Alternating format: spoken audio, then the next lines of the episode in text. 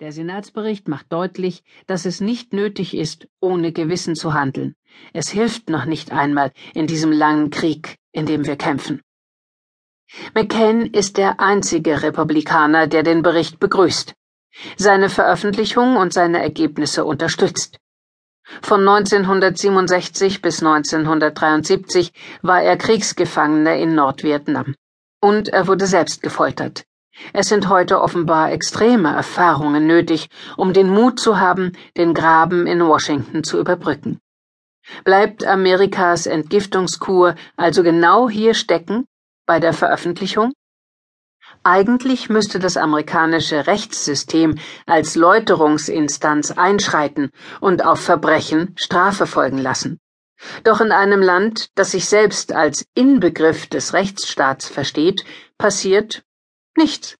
Jedenfalls derzeit erscheint es schwer vorstellbar, dass US-Staatsanwälte gegen die politischen Verantwortlichen der CIA-Folter ermitteln, dass George W. Bush, sein Vize Dick Cheney, seine Sicherheitsberaterin Condoleezza Rice oder ein CIA-Direktor vor Gericht landen.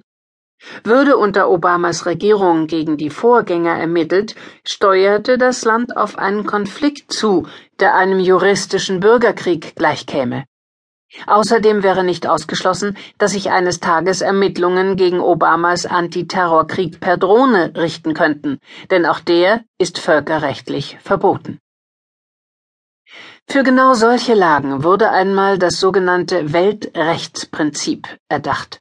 Es besagt, dass bestimmte schwere Straftaten gegen das Völkerrecht auch von der Justiz anderer Staaten verfolgt werden können, unabhängig davon, wo sie begangen wurden und wo sich die Verdächtigen aufhalten.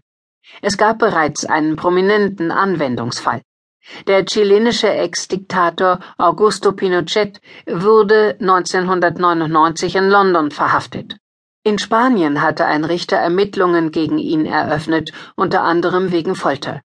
Eine Reihe von Ländern richteten damals aufgrund des Weltrechtsprinzips ebenfalls Auslieferungsbegehren an Großbritannien, unter ihnen Deutschland. Und heute?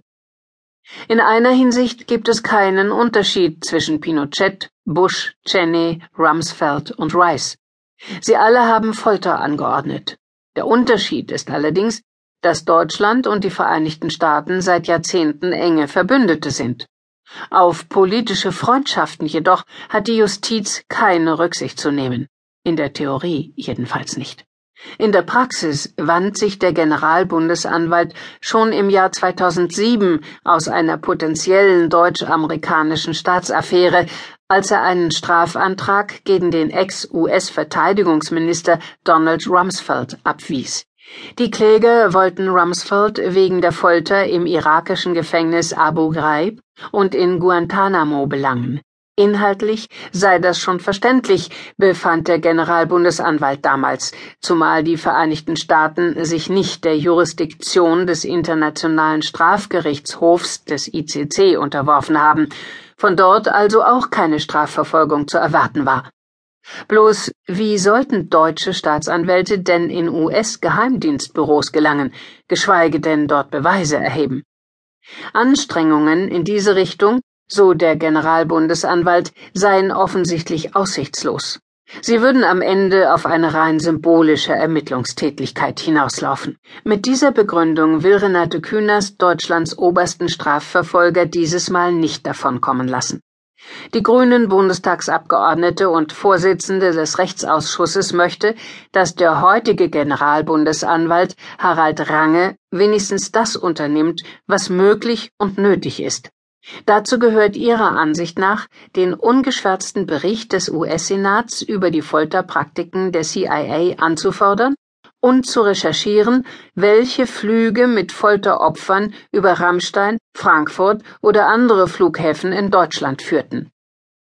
Es kann ja wohl nicht sein, sagt Künast, dass es das Weltrechtsprinzip gibt und wir jedes Mal nur schulterzuckend dastehen, wenn so etwas passiert. Mit dem Senatsbericht haben wir jetzt einen greifbaren Anfang. Es geht darum, Beweise zu sichern. Bevor die Details bekannt geworden sind, hat übrigens ein fremdes Gericht die Vereinigten Staaten schon der Folter schuldig gesprochen, wenn auch nur im juristischen Nebenprozess.